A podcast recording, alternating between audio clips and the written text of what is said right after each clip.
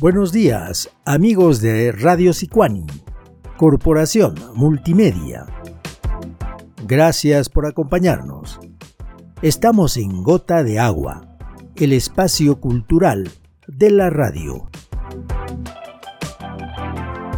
A inicios del siglo XX, el joven físico Albert Einstein publicó la teoría de la relatividad general revolucionando la física que hasta entonces era inamovible. Me refiero a la física del genio Isaac Newton. Tiempo después, otros físicos seguían desarrollando la nueva física, por así decirlo. Uno de ellos, el israelí Nathan Rosen, completa la teoría denominada los puentes de Einstein-Rosen. Ciertamente, resulta difícil explicar y entender teorías tan complicadas. Lo que puedo decir es que estas teorías tienen que ver con la existencia de universos paralelos. Por otro lado, la física cuántica, de hecho, es mucho más complicado de entender y explicar. Hago esta introducción solo para dejar en claro que la existencia de universos paralelos tiene asidero científico. No se basan en teorías conspirativas que abundan ahora en las plataformas del Internet. Un puente de Einstein-Rosen nos puede llevar rápidamente a otro universo, donde los acontecimientos que sucedieron y suceden aquí en la Tierra se desarrollan de forma diferente en este universo paralelo. Por ejemplo, el asteroide denominado Chicxulub, un gigante cósmico que cayó hace 65 millones de años en el Golfo de México. Mató a los dinosaurios y a la mayoría de seres vivos de ese entonces. Sin embargo, en el universo paralelo, los dinosaurios siguen vivos y han evolucionado hasta la inteligencia. Basado en los universos paralelos, el escritor francés Laurent Binet escribe Civilizaciones, un libro que nos dice que el continente europeo fue conquistado por el Inca Atahualpa, o sea que los españoles no conquistaron el Tahuantinsuyo, sino en el universo paralelo fue al revés. Los incas conquistaron España, Portugal, Francia, Alemania, conquistaron Europa al mando de Atahualpa en el siglo XVI. Pero ¿cómo empieza todo esto? Ahora les cuento.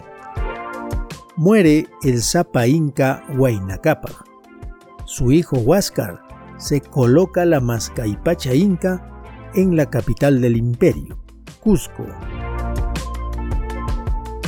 Su hermano Atahualpa residía en Quito.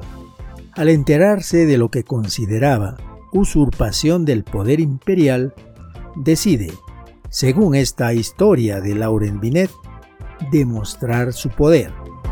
Atahualpa alista su ejército y se dirige hacia el norte, a la conquista y ampliación de los cuatro suyos. Demostraría a su hermano Huáscar decisión y capacidad para conquistar y consolidar nuevas tierras para el gran imperio inca. Atahualpa le dice a Huáscar que conquistará y consolidará el quinto suyo. Lo denominaría el Caru suyo. Atahualpa emprendió la expedición conquistadora partiendo de Quito, su lugar de residencia, hacia el norte llegaron al istmo de Panamá. Allí encontraron unas raras embarcaciones a la orilla del mar. Sabido es que antes de la llegada de Cristóbal Colón a América, fueron expedicionarios vikingos de Groenlandia, al mando de Freydis y Thorvard, quienes llegaron primero a América. Dejaron enseñanzas a los pobladores centroamericanos, la forja de hierro, construcción de embarcaciones, crianza de animales y otras habilidades que sorprendieron a Atahualpa y sus hombres. Colón nunca regresó a España. Cuando los hombres de Atahualpa llegaron a la isla de Cuba, la princesa Aigenamota les entregó las embarcaciones de Colón. Repararon las naves y emprendieron viaje siempre hacia el este, allí por donde nace Dios Sol. Atahualpa quería ir a su encuentro, puesto que Dios Sol le había revelado la existencia de vastas tierras luego de cruzar el inmenso mar. En la isla de Cuba consolidaron la logística de la expedición y se hicieron a la mar. ¿Quiénes acompañaban al Inca en esta intrépida expedición de conquista? Presentes estaban los generales Chalcuchima, Quisquis y el general Rumiñahui. Además, un oficial hábil, valiente e intrépido, su nombre Puka Amaru. Atahualpa también contaba para su expedición con un séquito personal. Allí están su media hermana Koya Azarpay, luego la joven Ñusta, Pusi Rimay, además de su hermana Quispe Sisa. De la isla de Cuba partieron hacia el este para cruzar el Océano Atlántico, no sin antes completar la expedición con hombres, mujeres y soldados isleños, que se unían a los aproximadamente 300 soldados originarios del Tahuantinsuyo. El Inca Atahualpa, antes de dar la orden de partida, solicitó la compañía de la princesa cubana, Mota. Fue una larga y difícil travesía por el encrespado mar. Luego de 84 días, el Inca Atahualpa y su expedición avistan las costas de la península ibérica. Transcurría el año 1531. No olviden amigos que estamos narrando acontecimientos históricos sucedidos en el universo paralelo de la relatividad general de Einstein-Rosen. La expedición conquistadora del Inca Atahualpa logró dominar gran parte de los países europeos. ¿Por qué tuvo éxito? ¿Qué factores contribuyeron a la conquista victoriosa? En primer lugar, es el año de 1531. España y Portugal son países asolados por la peste, la pobreza, el fanatismo religioso y la opresión por la venta de indulgencias. Además, las monarquías europeas están agotadas por tanta guerra. Los reyes europeos estaban siempre pendientes de la constante amenaza que significaba Solimán el Magnífico, sultán del Imperio Otomano. Este imperio, regido por el Islam, llamaba infieles a los cristianos, y a su vez los cristianos llamaban infieles a quienes profesaban el Islam. Atahualpa encuentra apoyo en los judíos, los conversos, los moriscos mahometanos, los luteranos y otros grupos movidos por su extrema condición de pobreza, amén de mercenarios y prestamistas. El otro factor decisivo para una expedición de conquista, el oro. Resulta que Atahualpa hace las paces con su hermano Huáscar, estableciendo un corredor permanente de comunicación marítima. Los barcos traían oro, plata y especias cotizadas por los europeos. De Europa, las embarcaciones llevaban a América ovejas y el preciado elixir rojo, el vino. Estas fueron sus herramientas de apoyo para asegurar sus triunfos militares. Por otra parte, el Inca Atahualpa mostró tolerancia con las creencias religiosas, de tal forma que no impuso por la fuerza el culto al dios Sol, Intitaita. Europa, en este caso, era para el Inca el nuevo mundo, el quinto suyo, del imperio incaico. La flexibilidad en la denominación del imperio permite ahora ya no el nombre de Tahuantinsuyo, sino Piscantinsuyo. El dominio del soberano inca se extendió por toda Europa, haciendo aliados, firmando tratados y haciendo campañas militares de las que el poderoso ejército de Atahualpa salía vencedor. Atahualpa I, rey de España, príncipe de los belgas y de los Países Bajos, rey de Túnez, rey de Nápoles, rey de Sicilia y rey de Argel, emperador del quinto suyo. Atahualpa, el Inca, instaló su trono imperial en Sevilla, España.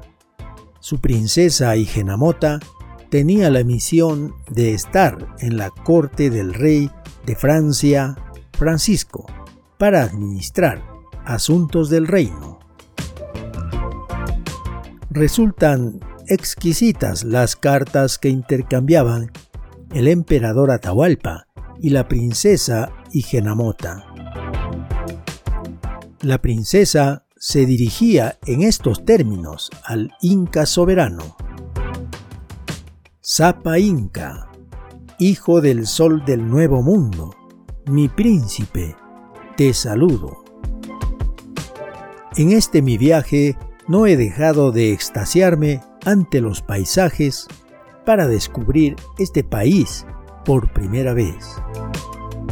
Francia, además, tiene un vino de sabor muy distinto al de España.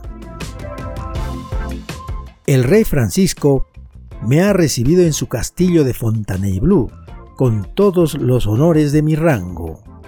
El rey mandó tocar para mí a una orquesta de pífanos, trompetas, oboes, flautas y violas. Luego dio un baile en mi honor en una espléndida galería con paredes de madera que ha dispuesto en su residencia real. El castillo tiene bellos jardines, donde están los sabios que escrutan el cielo, pintores y arquitectos italianos, además poetas que cantan sobre la belleza de las rosas y la fragilidad de la vida he informado al rey Francisco que una flota de tu hermano Huáscar ha desembarcado en las costas de Inglaterra. Informé también sobre el origen de estos visitantes, pero sabiendo que Inglaterra y Francia están en guerra, le he asegurado al rey que son navíos extraviados, que retomarán la ruta hacia Sevilla tan pronto como se les ordene en tu nombre, poderosa majestad. Que el sol vele por tu sombra y proteja tu imperio. En Fontainebleau, a 30 de abril de 1544 de la era antigua, décimo tercera cosecha del quinto suyo. Tu fiel princesa desnuda, Igenamota. A los nueve días, el Inca recibe la carta en Sevilla y prepara la siguiente respuesta. Princesa llena de gracia, salud. Mi princesa amada, alma mía, compañera providencial de todo lo que emprendo, que me ha sacado cien veces de los más funestos aprietos. Deseo con todo mi corazón que esta carta sepa encontrarte. Nunca te agradeceré lo suficiente las noticias que me has hecho llegar de Francia, ni tampoco el que hayas emprendido tan largo viaje por amor a mí y al imperio. Princesa radiante, tengo para ti malas noticias. Lo que ha ocurrido es que han llegado a Cuba una tribu del oeste que se hacen llamar mexicanos. Son guerreros feroces. Por lo que creo saber, los mexicanos han empujado a los incas hasta el istmo de Panamá. Allí se ha desencadenado la guerra y las tropas de Huáscar se baten palmo a palmo. Porque si esas hordas bárbaras cruzan ese cuello de botella, ya nada les impedirá apoderarse del Tahuantinsuyo, y sería la desaparición del imperio. Sevilla, a 9 de mayo de 1544 de la era antigua, décimo tercera cosecha del quinto suyo. Tu devoto soberano te besa las manos, Atahualpa. El poder siempre es difícil de mantener, porque tienes que estar atento a los que te rodean. En este ambiente de emperadores y guerras, las probabilidades de complot y de asesinato están potencialmente en cada movimiento. El Inca Tahualpa visita la magnífica ciudad de Florencia. Allí estaban preparando un complot para asesinarlo.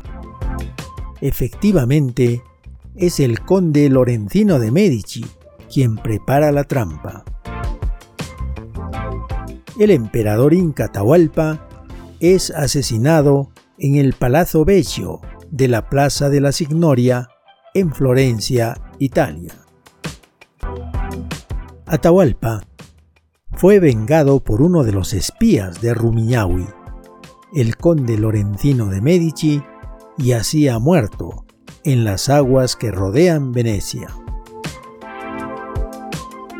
Así termina esta historia ocurrida en el universo paralelo del imperio inca. Gracias amigos. Pueden seguir Gota de Agua por Facebook y también para episodios anteriores ingresen a podcast de Spotify. Estaremos con ustedes la próxima semana, siempre por Radio Sicuani, Corporación Multimedia. Hasta entonces.